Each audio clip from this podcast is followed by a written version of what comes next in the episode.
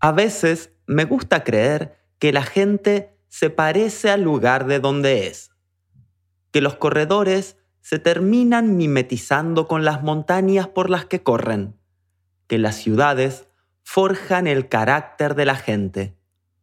Pero no hablo de estereotipos arcaicos, hablo de comunión con el entorno. Nuestra invitada de hoy aprendió a correr en trail en una montaña muy linda y muy técnica, en la cual no es raro tropezar.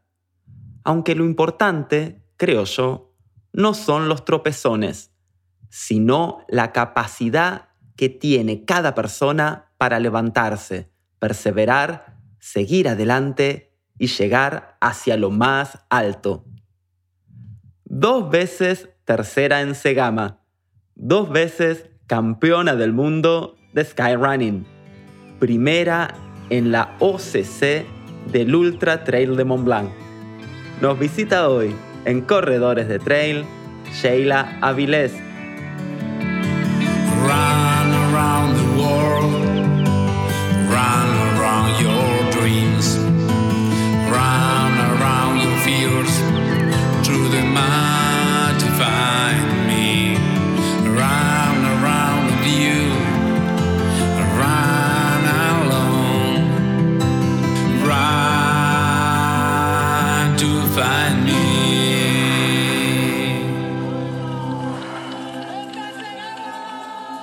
Hola Sheila, ¿qué tal? ¿Cómo estás? Hola, pues muy bien, contenta de estar aquí hoy contigo. Placer es completamente nuestro, es un placer que, que, estemos compartiendo estos momentos con vos. Sos una corredora, la verdad, buenísima. No quiero aburrirte ni aburrir a todos los que nos están escuchando con todos tus logros, perdón, pero solo para enumerar algunos, algunos que yo encuentro más relevantes que otros. Por ejemplo, fuiste dos veces campeona de la Copa del Mundo de Skyrunning, eh, fuiste primera en la OCC de UTMB, bueno, e infinidad de otras carreras que ya vamos a ir hablando. Pero como me gusta decir siempre, vamos a empezar por el principio. ¿Cómo apareció el trail running, la montaña en tu vida? ¿Cuándo empezaste a correr? Pues bueno, bien, yo empecé desde los 10 años pues practicando atletismo, corría por, por la pista y bueno, prácticamente allí jugábamos y hacíamos de todo, porque no solo corría, sino también estuve haciendo varios años lanzamiento de, de jabalina y, y, bueno, también salto de pértiga y, y un poco de todo, ¿no? Pero siempre me gustaba como mucho más lo que es el fondo. Y el trail running, pues eh, fue a partir de que, bueno, tuve como un poco una desmotivación eh, cuando estaba estudiando la carrera de INEF, ¿no? Ya con, pues a lo mejor estaríamos hablando de, de 20 años o así, donde ya no, no estaba tan motivada, ¿no? Corriendo por las pistas. Y entonces, pues decidí dejarlo y ahí fue cuando ese año, pues gracias a amigo, amigos, conocí lo que era las carreras por montaña, el trail running, ¿no? Entonces fue probarlo y la verdad es que me encantó, eh, me apasionaba muchísimo esa conexión con la naturaleza y el correr y a partir de allí pues, bueno, pues empecé a, a, a motivarme y a hacer carreras. Y esta conexión con la naturaleza, como bien decís, sos catalán, o sea que estás corriendo o estabas corriendo en esa época por las montañas de Cataluña, imagino, los Pirineos. ¿Cuál era tu terreno de juego eh, o el terreno de juego de aquella Sheila que se iniciaba en las carreras de montaña? Bueno, realmente eh, es gracioso porque yo cuando empecé a, a, descubrir el mundo de las carreras por montaña, que estaríamos situándonos en el 2015-2016, eh, yo estaba estudiando en Lleida, entonces digamos que justo allí en Lleida, Lleida, pues es, eh, es una ciudad que, que, es todo llano, o sea, prácticamente no hay ni un, ninguna subida, ¿no? Y así como uh, anécdota, eh, es verdad que cuando empecé a descubrir el mundo de, del trail running, que teníamos que desplazarnos a otros sitios, los días de cada día pues hacíamos bromas con los compañeros de, de, de bueno, de clase, ¿no? Que salíamos a correr en simular subidas, ¿no? Porque como no existían, pues hacíamos las bromas diciendo, bueno, va, venga, que viene una subida, ¿no? Pero no, era todo llano, ¿no? Pero entonces, bueno, pues yo tengo la, la suerte de que también tengo, eh, bueno, estaba en Lleida, pero yo vivo en, en, vivía en Montbui, en cerca de Igualada, que estamos como hablando de que a 20 minutos mi ciudad de, de Montserrat, que es la montaña mágica que aquí le llamamos, Entonces, claro, no es que sea, eh, no tenga la zona del Pirineo muy cerca, pero bueno, esto es una montaña de 1.200 metros, con lo cual es muy técnica. Y allí fue, bueno, pues tuve la suerte de poder iniciarme y justamente yo creo que gracias a eso me volví en una corredora buena en terreno técnico, ¿no? Porque lo que más cerca tenía pues era Montserrat, que es para todos los que nos conozcan, pues una montaña que que tiene mucha roca, ¿vale? Que, cuesta mucho correr porque la inclinación es bastante eh, dura, ¿no? Constantemente tiene, tiene una subida muy dura. Y, bueno, yo creo que gracias a eso, pues por eso me convertí buena en las Skyrunning. Claro, y recién decías que más o menos hiciste el cambio en 2015, 2016, y ya como para ir metiéndonos un poquito más de lleno, estaba viendo en tu palmarés que en el 2017 yo creo que no sé si tu carrera como corredora hizo hubo un punto de inflexión, pero en el 2017 saliste tercera en Segama, que es una carrera mítica en el País Vasco, y el 2017 fue también que saliste primera en la Sky Running World Cup en Coma Pedrosa, por lo que calculo que tu pasaje por el atletismo debe haber marcado tu condicionamiento físico, porque eso, si empezaste en 2015 2016, fue muy poquitito el tiempo que pasó entre tu inicio y ser la campeona del mundo de skyrunning. Sí, fue como bastante rápido y, inesperado, ¿no? Porque, como bien dices, yo en 2015 empecé como a conocer, ¿no? Lo que eran las carreras por montaña, hasta el momento yo no sabía que existían estas carreras. Y en 2016 podríamos decir que ya pues empecé a competir más a nivel español, ¿no? En un circuito que hacían el circuito de la Copa de, España, ¿no? De, de Skyrunning, donde eh, conseguí quedar segunda detrás de Ollana Cortázar. Y, claro, realmente allí pues yo veía que tenía como, me gustaba mucho, tenía mm, pues, posibilidades de estar, de estar luchando, pero me quedaba como bastante lejos de las élites porque también estaba pues a la misma vez que estaba entrenando, pues también trabajaba en una tienda de pie en Barcelona, entonces me requería estar pues 36 horas trabajando, ¿no? Entonces yo veía que si tenía competición el domingo, el sábado yo estaba todo el día trabajando. Entonces no había descanso, no había recuperación, me costaba muchísimo sacar entrenos largos. Y a partir de ese momento fue cuando yo al final, de, al final del 2016 conocí a, en Limón, en una carrera de, de Italia, ¿no? a Andrés Arroyo, que es mi actual entrenador, y él vio algo en mí y él vio algo en mí, me dijo que veía que, que, estaba haciendo muy buenos resultados para lo que estaba entrenando y todo lo que veía que podíamos mejorar. Entonces, ahí fue una apuesta conjunta, ¿no? Lo que yo creía que tenía una, bueno, que era el momento, ¿no? Porque era una persona que era joven, ¿no? Estamos hablando de que tenía 22 años, que podía pues eh, apostar por, por el deporte porque era el momento, no habían responsabilidades realmente era el momento de hacerlo, ¿no? Y, y, bueno, apostamos juntos y fue cuando ya en 2000, pues eso, ¿no? 2017 empezamos a entrenar unos meses bastante más duro o al menos con unas bases, ¿no? Porque ya al final no seguía nada.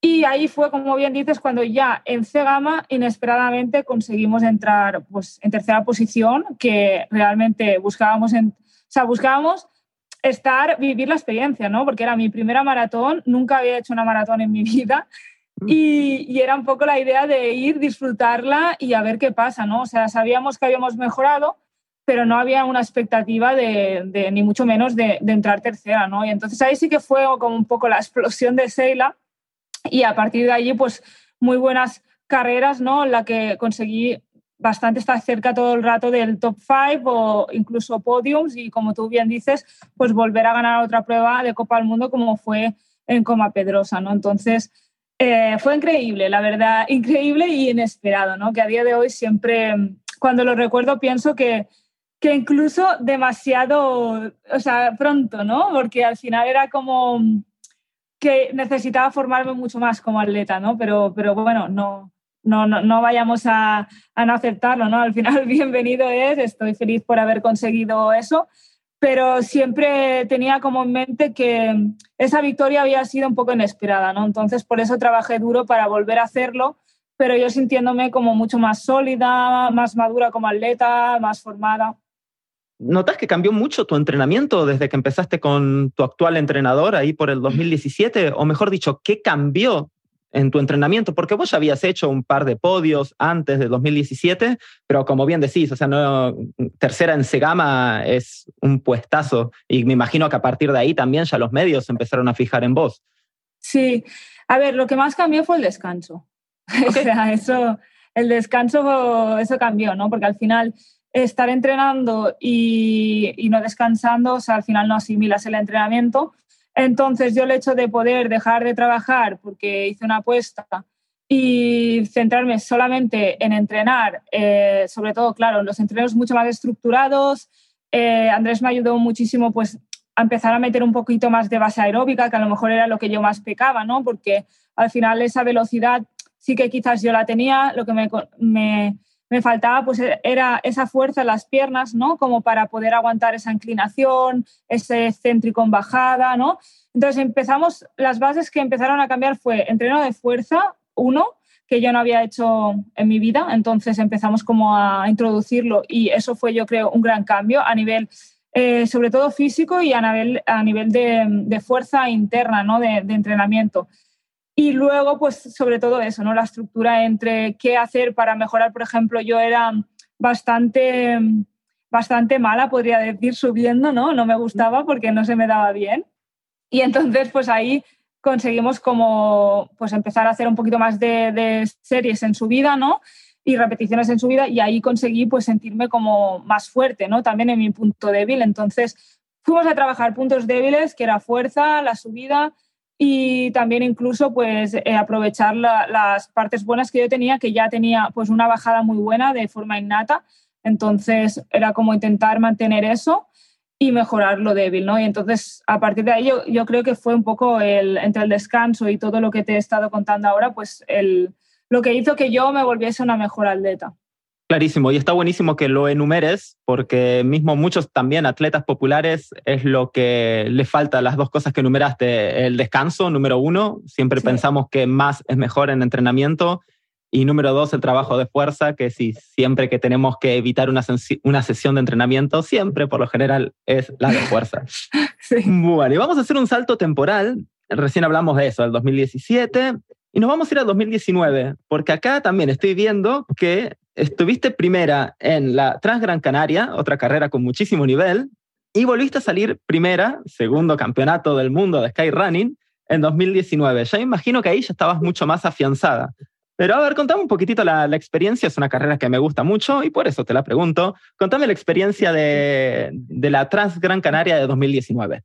Bueno, yo estaba, o sea, ese fue 2019, ¿no? Eh, mi primera temporada con Adidas. Es verdad que ahí ya tenía pues una extra de motivación y un subidón, ¿no? Poder correr con Adidas T-Rex era como un sueño.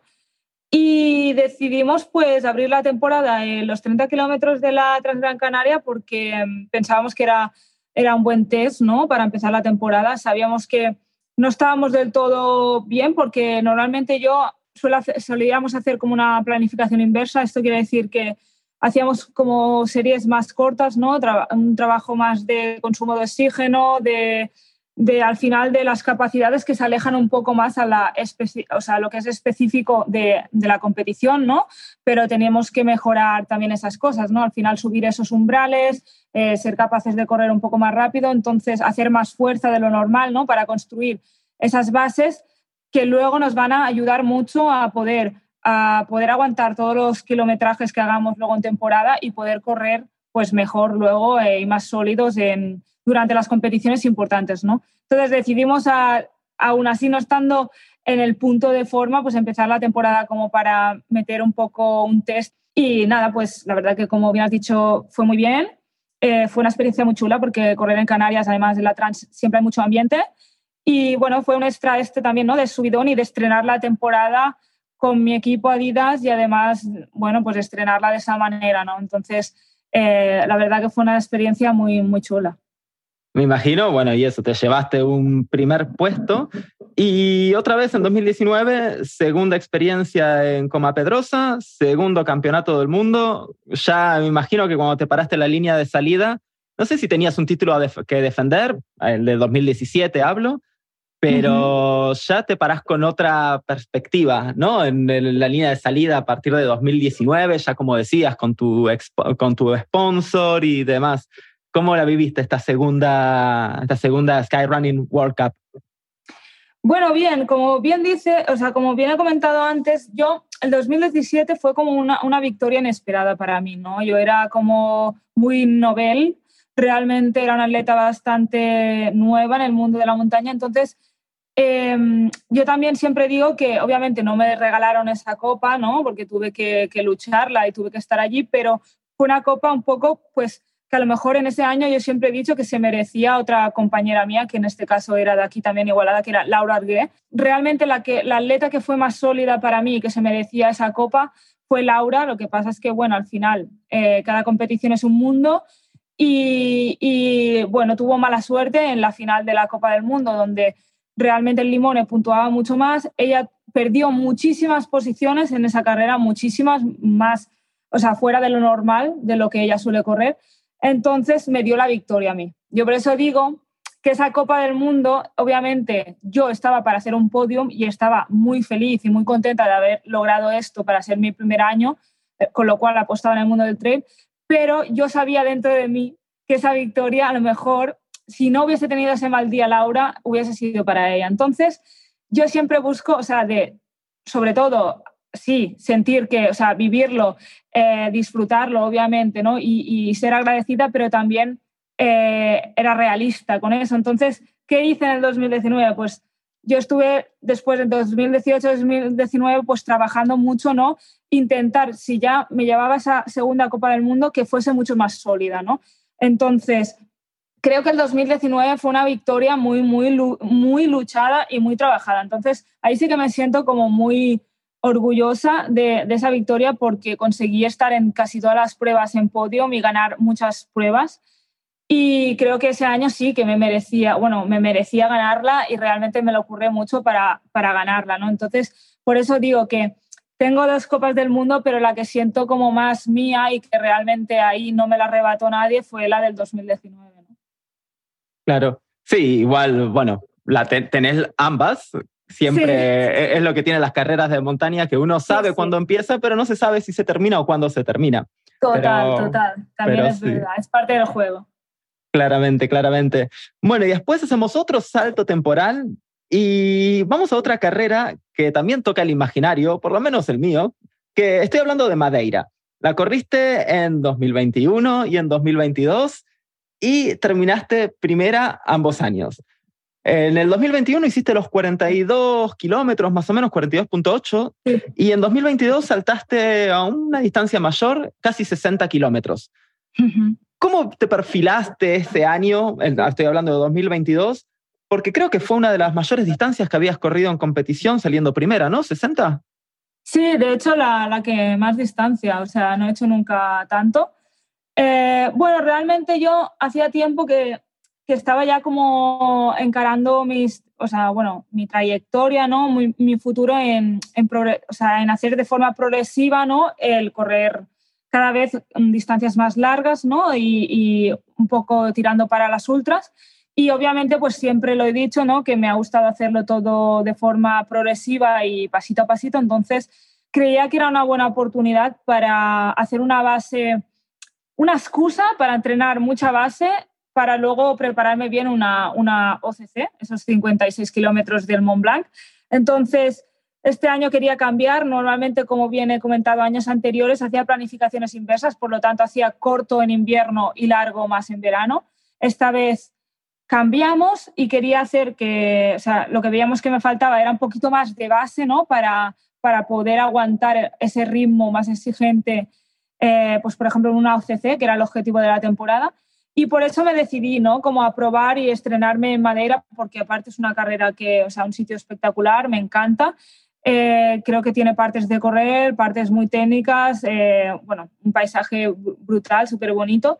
Y creo que mm, empezar la temporada así, pues lo que te digo, era la excusa de la carrera, una, pues al final unas bases geniales que estaba haciendo antes, acumulando antes, y luego encima esa carrera que me daba como eh, una larga distancia y encima con el plus de competición y de ritmo que me vendría muy, muy bien para luego empezar a, preparar la OCC. Y para preparar la OCC, esta carrera de la que hace forma parte del Ultra Trail de Mont Blanc, eh, terminaste primera. Esta carrera son 55 kilómetros y claro, o sea, UTMB es como el Disney World del trail running. Eh, si bien ya había sido dos veces campeona del mundo, yo creo que no sé si es más mediático, sí, es más mediático, iba a decir que no, pero sí, es más mediático la UTMB que cualquier otra competición a nivel mundial. Y una vez que terminaste esta carrera primera, se habló de vos en todos lados. O sea, a los que nos gusta el trail running, mm, no, no había un solo blog, no había una sola página que no estuviese hablando de los que salieron primeros en las diferentes pruebas de la UTMB. ¿Y cómo viviste vos esta UTMB? Va, no, UTMB, la OCC de la UTMB y este primer puesto. Bueno, bien, yo para mí ha sido hasta el momento, te puedo decir que la victoria más importante de mi, bueno, de mi currículum, no solo por lo que es a nivel mediático OCC, sino porque, obviamente, porque es muy mediática, pero sobre todo, o sea, ha sido muy especial para mí por donde, o sea, por el motivo de dónde venía, ¿no? Y dónde venía Sheila, pues venía de, dos años de lesión, dos años prácticamente desaparecida del mapa del trail running, ¿no? Donde no estaba haciendo carreras internacionales porque había sufrido bueno, el síndrome de las costillas deslizantes, que era un síndrome que, que me ha tenido fuera esos dos años, ¿no? En 2020 y 2021. Y obviamente, pues eh, después de esos dos años de sentirme muy vulnerable, sentir que había perdido eh, mi esencia, eh, mi nivel como atleta de, de más de élite, ¿no? O sea, pierdes todo, ¿no? Cuando, cuando tú sales de, acabas de ganar una, dos copas del mundo y de golpe desapareces dos años, ves que la gente cambia, que hay diferentes rivales, que tú no has podido entrenar de forma constante ni bien y obviamente pues en ese momento pues te sientes frágil y, son momentos muy duros, ¿no? Entonces, yo seguí luchando, seguí confiando en el proceso, pero obviamente antes de OCC, no te voy a mentir, o sea, sabía que estaba en muy buena forma porque había acumulado dos meses de entreno que no los había hecho en mi vida y me encontraba muy bien, pero a la vez el hecho de no haber competido internacionalmente durante dos años el hecho de, haber estado fuera, de no conocer a mis propias rivales, pues realmente no, realmente no me puse en ninguna meta de podium, no me puse eh, presión alguna, o sea, simplemente salí a, disfrutar, a intentar eh, realmente hacer lo mejor que yo misma supiese hacer en ese momento, a darlo todo.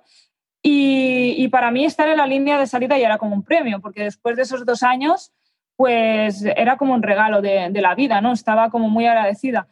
Y claro, pues obviamente después de esa victoria, que también para mí fue como un poco sorpresa y un shock porque no me esperaba estar luchando en las primeras posiciones, pues fue como que la vida me estaba demostrando que había valido la pena esos dos años de lucha, de intentar pues seguir confiando en mí, confiando en que a lo mejor sí que podía volver, ni que hubiese estado mal, ¿no? Y como que la vida me dio como ese caramelo, ese regalo de decir, Sheila, confía que la has podido hacer, ¿no? Entonces, por eso estoy como muy agradecida y por eso digo que OCC fue muy especial, pero más a nivel emocional que todas las otras victorias que fueron como mucho más fáciles, más rodadas, sin ningunos, algún, alguna que otra molestia, ¿no? Porque al final somos atletas de élite, pero ni mucho menos lo que yo pasé eh, en esos dos años, ¿no? Claro, y me imagino lo que debe ser o lo que se debe sentir en el momento, no sé, que te queda un kilómetro, que mentalmente ya sabes que estás primera y que a, menos que te caigas y que pase algo, ganas la carrera. Me imagino que debe ser alucinante, ¿no? Esos últimos 500 metros, ponele, sabiendo que conseguiste el objetivo, que volviste después de una lesión, como decías, que volviste a tener la confianza. Sí, sí, sí. Bueno, hubo de todo. Como bien has dicho, también en los últimos kilómetros me caí. O sea ah. que no, las tenía del todo realmente. O sea, realmente hasta mm, los últimos 500 metros, donde ya estaba llegando al pueblo de Chamonix, no, no me lo quise creer, ¿no? Porque me pasó de todo en esa última bajada de la Fleiche. Pero obviamente sí, fue entrar en el pueblo, empezar a ver toda, toda la gente que había. O sea, yo no había tenido nunca esa experiencia antes, porque en 2019 fue, me retiré. Entonces, fue súper, súper especial. Eh, realmente la piel de gallina eh, estaba muy emocionada y realmente sí, sientes esa satisfacción de decir lo he hecho, lo he hecho, no sé cómo, pero lo he hecho. Y sobre todo tenía ganas de pues, agradecer a todo el mundo ¿no? y que había confiado en mí, a mi equipo, a, mi gente, o sea, sobre todo pues eso, ¿no? a mi entrenador, a mi pareja, a mi, sobre todo a Adidas, ¿no? también porque es lo que te digo, que yo nunca me sentí ni presionada ni abandonada por el equipo durante esos dos años. Al contrario, mi jefe siempre me decía que tranquila que volvería, que él confiaba en que iba a volver. Y eso a mí me daba como realmente mucha paz también, ¿no? Porque al final me daba la calma de decir, bueno, al menos eh, mi equipo confía en mí y no me está presionando para que vuelva, bueno, pues antes de, lo, de mi recuperación, ¿no? Entonces, pues eso, agradecida sobre todo de, de todo el apoyo. Claro, no, sí, importantísimo. Bueno, y ahora vamos a hablar de algo que los corredores cada vez que hablamos nos gusta tocar madera o cruzar dedos y los más supersticiosos tienen sus propios rituales, que son las lesiones. Y recién tocaste el síndrome de la costilla deslizante, que por lo que estuve buscando es como una especie de dolor crónico, pero quizá, a ver, me lo puedas contar vos, va, va a ser un poquito más interesante, dale. Sí, bueno, bien, el síndrome de las costillas deslizantes, pues es realmente es un es que las costillas flotantes, ¿vale? Son más flexibles de lo normal. Y esto lo que provoca es que cuando hay un movimiento, por ejemplo, mecánico o mucho rato en una misma postura, las costillas flotantes se deslizan y tocan o pinzan un nervio intercostal. Entonces, al irritarse ese nervio, provoca como mucho dolor eh, normalmente suele, suele irradiar el dolor pues, por debajo de las costillas como si fuese un flato, pero crónico. Y luego muchas veces pues, se traslada también como encima del hombro, que a veces también es parecido al flato, ¿no? Y luego, sobre todo, pues por la espalda, ¿no? Por la espalda muchísimo también. Entonces, bueno, es un dolor, como bien has dicho, que suele ser crónico cuando te da un brote. Y una vez el sistema nervioso, pues está ese nervio tocado, pues está todo alterado, ¿no? Al final, entonces eh, te afecta no solo a nivel deportivo, sino a nivel de vida y el problema de esto es que cuesta muchísimo ah, de diagnosticar, porque hasta el momento no habían casi estudios, ahora por suerte, pues cada vez eh, se está dando más a conocer, sobre todo es muy típico en mujeres, mujeres que, que, les han dado, pues por ejemplo, un golpe o que se han quedado embarazadas y después del parto, ¿no? Porque al final hay una abertura, ¿no? Al final para, que las costillas sean más flexibles para tener el feto. Entonces, puede ser que por varias, varias cosas o por genética ya, pues se dé a cabo, ¿no? Entonces, el problema principal es ese, ¿no? Que no se diagnostica. Yo estuve prácticamente, te podría hablar, pues de un año y medio, casi dos, para diagnosticar este problema. Entonces, oh. pero antes de diagnosticar esto, tienen que descartar otras o sea, otras pruebas, por ejemplo, a mí me hicieron muchísimas pruebas de sea visceral o sea de estómago para, para bueno, saber que realmente qué era lo que me estaba pasando, ¿no? Entonces, por eso cuesta tanto y por eso estuve dos años prácticamente sin competir porque no sabíamos lo que tenía. Y eso, me decías que este síndrome es un dolor crónico. ¿Eso quiere decir que seguís corriendo? O sea, ¿se cura eso o seguís corriendo con esto? ¿Lo vas a tener durante toda tu vida? ¿Cómo funciona?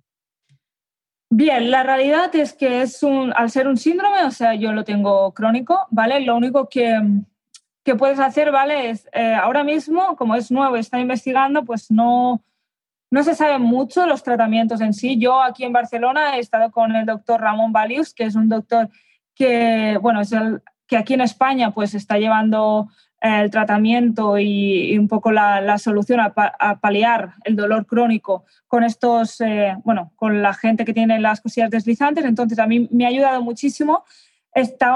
tengo que decir que estamos haciendo mucho ensayo-error, o sea, íbamos probando eh, cosas nuevas, a ver cómo funcionaba, sobre todo, claro, cómo funciona en un atleta de élite que también estás irritando mucho más ah, constantemente, ¿no? Y bueno, hemos ido haciendo mil tratamientos, desde mm, bloqueos de mm, determinaciones nerviosas sensoriales para ver si ya me dejaba de doler, porque sí que veíamos que, por ejemplo, eh, mejoré mucho, ¿vale? Ese dolor crónico se me fue como silenciando, pero a día de hoy, si por ejemplo hago un trayecto muy largo si, por ejemplo, hago una carrera muy exigente que, que sobre todo hay bajadas muy corredoras eh, de pista donde hay mucho más impacto, me afecta muchísimo. Entonces, me, el año pasado estuve compitiendo, pero tengo ese limitante, porque al final, por ejemplo, en, tanto en el Mundial como en OCC, me, me dolía mucho la espalda. Entonces, yo sé que ahora cuando eh, compito intento sacar lo máximo subiendo, que es donde no me duele, y en las bajadas, así como antiguamente era mi punto fuerte, ahora veo que es mi punto débil, porque sé que me duele. Entonces, eh, muchas personas que vieron OCC realmente en directo pudieron ver cómo yo me ponía las manos en la espalda y era porque me dolía mucho las costillas.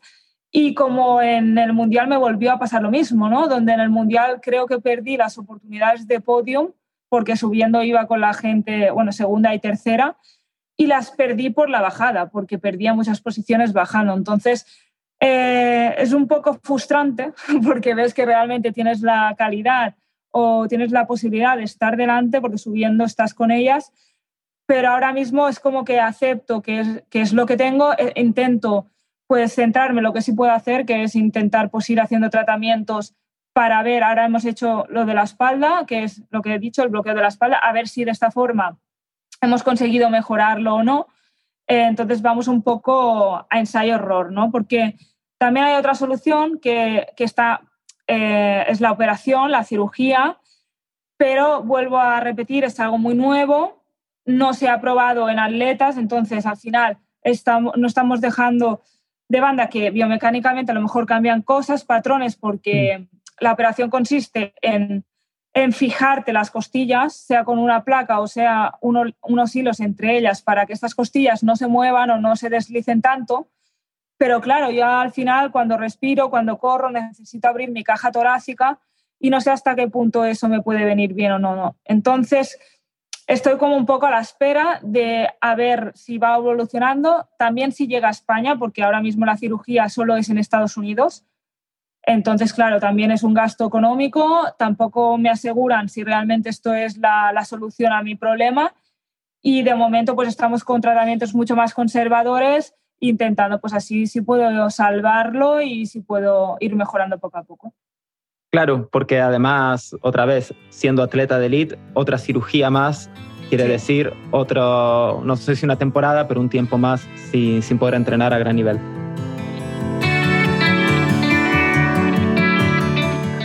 Nosotros, los corredores de trail, siempre estamos en la búsqueda de nuevas aventuras una nueva cima, un camino que no hayamos hecho nunca, una carrera nocturna en medio del bosque.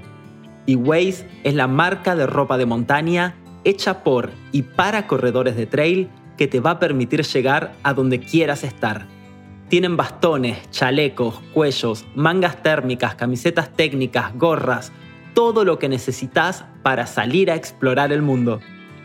Si sos de Argentina, anda a la tienda virtual de Waze a waze.com.ar y si nos escuchás del resto del mundo, a waze.ran.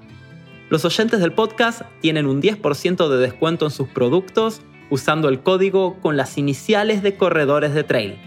CDT 2023, todo en mayúscula. No dejes pasar la oportunidad de llevar la montaña en tu piel. No podemos evitar seguir hablando de esto que tanto nos molesta, que son las lesiones. Y justamente, en este 2023 sufriste una rotura completa del tibial posterior que necesitó cirugía. Esto quiere decir que hace un tiempito, eh, eso ya no, está, no te pudiste entrenar desde hace un par de meses. Y mi pregunta es, un atleta de elite, corredora que ganó tantas carreras, una corredora importantísima. ¿Cómo, ¿Cómo se vive eso? Si nosotros los corredores populares, cuando estamos lesionados, nos sentimos mal que no podamos correr durante una semana o dos, ¿cómo viviste vos este, este esta etapa? Bueno, bien, realmente le he vivido bastante de... Al, principio, obviamente, bueno, pues frustra y, y, da rabia porque da coraje, porque dices, llevo dos años mal, el año pasado volví, volví a a volver a trabajarme el estar adelante, conseguí volverme otra vez sólida y competitiva y ahora otra vez, pues otra lesión que, que me va a dejar fuera de juego un año prácticamente, ¿no? Entonces, eh, al principio frustra y, da rabia, pero como bien digo, pues eh, también yo creo que, que, cómo te afecta, como tú quieres que te afecte, ¿no? Al final eh, me lo he tomado bastante desde la calma. Yo creo que mm, sí, puede ser que los élite tengamos un poquito más de presión que los amateurs, pero creo que al final es la perspectiva en cómo tú te cojas las cosas que te pasan en la vida, ¿no? En la vida siempre van a haber cosas que, que obstáculos y cosas que no vamos a poder controlar. Entonces, eh, frustrarme de más, quedarme atrapada en emociones negativas, em, ponerme más en modo pues, triste depresiva, pues no, no, no vale la pena. Creo que obviamente hay que respetar si nos sentimos mal o si, si estamos tristes, obviamente, pero que no, no sea algo común, que no sea algo persistente en ti y me lo tomé pues muy tranquila, ¿no? Desde aprovechar para hacer otras cosas, de vibrar en, bueno, pues vibrar en una energía pues más positiva, preocuparme por mí, por cosas que de normal no, no puedo hacer y sobre todo pues agradecer en que cada día veo una mejora en mí, estar contenta por esa mejora y sentirme agradecida de que poquito a poco pues estoy más cerca otra vez de volver a correr, pero sobre todo no sin timing, sin presiones, sin, sin competiciones en mente, sino eh, el objetivo principal que tengo ya ahora es el, el, hecho de poder recuperarme al 100%, recuperarme bien, escuchar a mi cuerpo y a mi mente. Y creo que va a venir bien ¿no? para, para resetear todo y sobre todo para hacer cosas que no estaba haciendo porque no las podía hacer en ese momento. Entonces, aprovecharlo y no procrastinarlo más. Entonces, bueno, pues son oportunidades que también te brindan la vida. A diferencia de tu otra lesión, eh, esta sabes que tiene un punto final, sabes que tarde o temprano te vas a terminar recuperando o tu cuerpo se va a terminar recuperando solo. Eso es. Bueno, al final yo creo que la diferencia entre la primera lesión y la segunda es que al final, el o sea, al principio, la primera era muy dura psicológicamente porque lo que más duele o lo que más preocupa es el no saber, ¿no? Al final, el no saber es muy duro porque ya no sabes qué te está pasando, no sabes si es un problema mucho más grave, no sabes si es la cabeza, no sabes, no sabes realmente, te sientes que nadie te, te entiende, ¿no? Porque en ese momento sentía que, que, había muchos médicos que al no saber me decían que era psicológico, ¿no? Entonces yo incluso me cuestionaba a mí misma, ¿no? De decir, es que sé que tengo algo, pero me están diciendo que es psicológico, ¿no? Entonces, el hecho de saber qué tienes ya es un punto de, partida muy bueno, porque ya sabes que hay unos timings, hay unos procesos a seguir y es como fácil el hecho de poco a poco pues ir marcándote esos pequeños objetivos y más o menos sabes cómo va el tiempo que necesitas para recuperarte de esta lesión. Entonces, por eso yo creo que esta segunda lesión es como, vale, me ha pasado algo que más o menos es normal, que le puede pasar a muchos deportistas, que es una lesión más muscular o de tendón articular, que no como lo que anteriormente he tenido, ¿no? Como ese síndrome que, que era, pues en general, no solo que me afectaba en mi vida deportiva, sino que me estaba eh, calando también en mi vida personal. Claro. ¿Y tenés idea si este síndrome de la costilla deslizante es común en atletas? Eh, porque sinceramente es la primera vez que, que, lo escucho, pero igual, como decías, si hay personas que, que, estuvieron embarazadas, que lo sufren y demás. ¿Habías escuchado a otros atletas o a otras atletas mujeres que les haya pasado? Claro, realmente eh, es lo que te comentaba anteriormente, que como no es muy nuevo, que las investigaciones empezaron en 2020 prácticamente, pues no se sabía.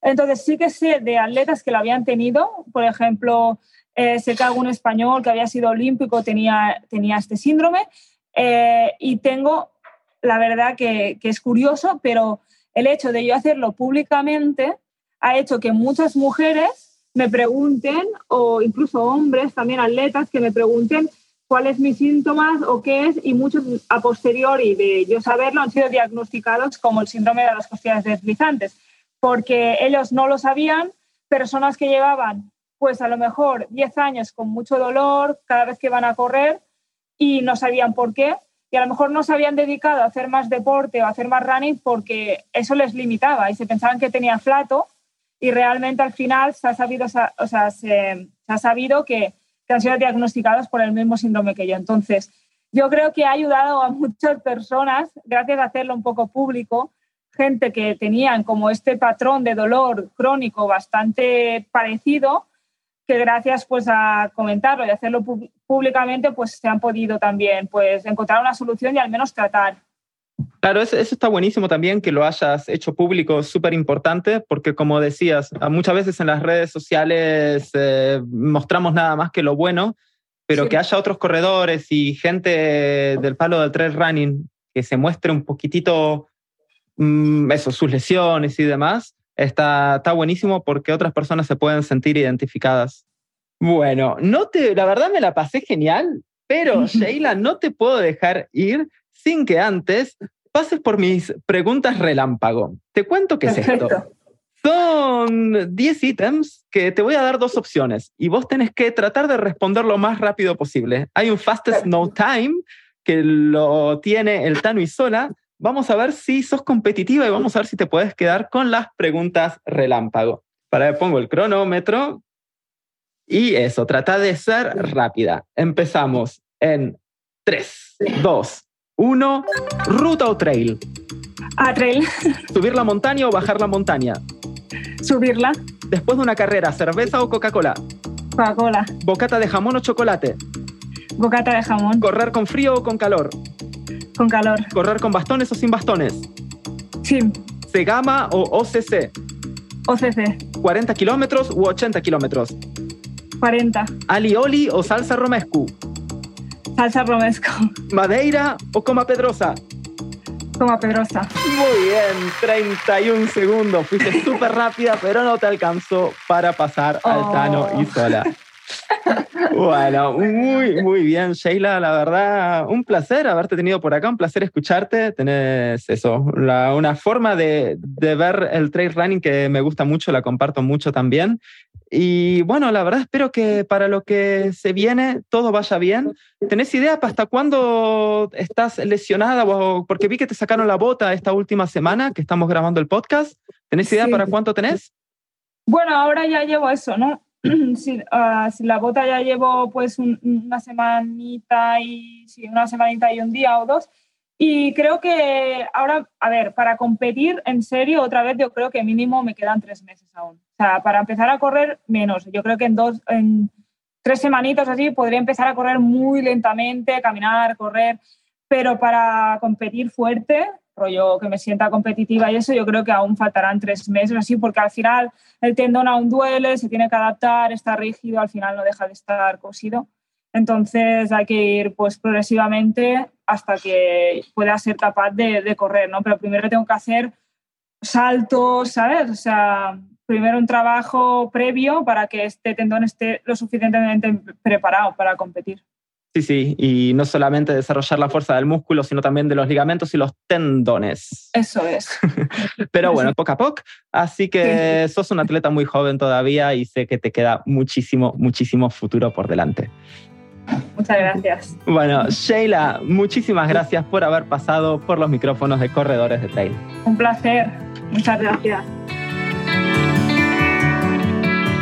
Y así pasó otro episodio de Corredores de Trail. Si te gustó el capítulo, no olvides de suscribirte dándole clic a la campanita. También podés seguirnos en Instagram para no perderte ningún nuevo episodio. También en Instagram podés proponernos nombres de atletas o de corredores que te gustaría escuchar en nuestros micrófonos. No me puedo ir sin antes agradecer a Matías Mayol por la producción del programa y a cada uno de ustedes que nos está escuchando. Espero que tengan una buena semana y nosotros nos vemos dentro de muy poco para un nuevo episodio de Corredores de Trail. Buen camino.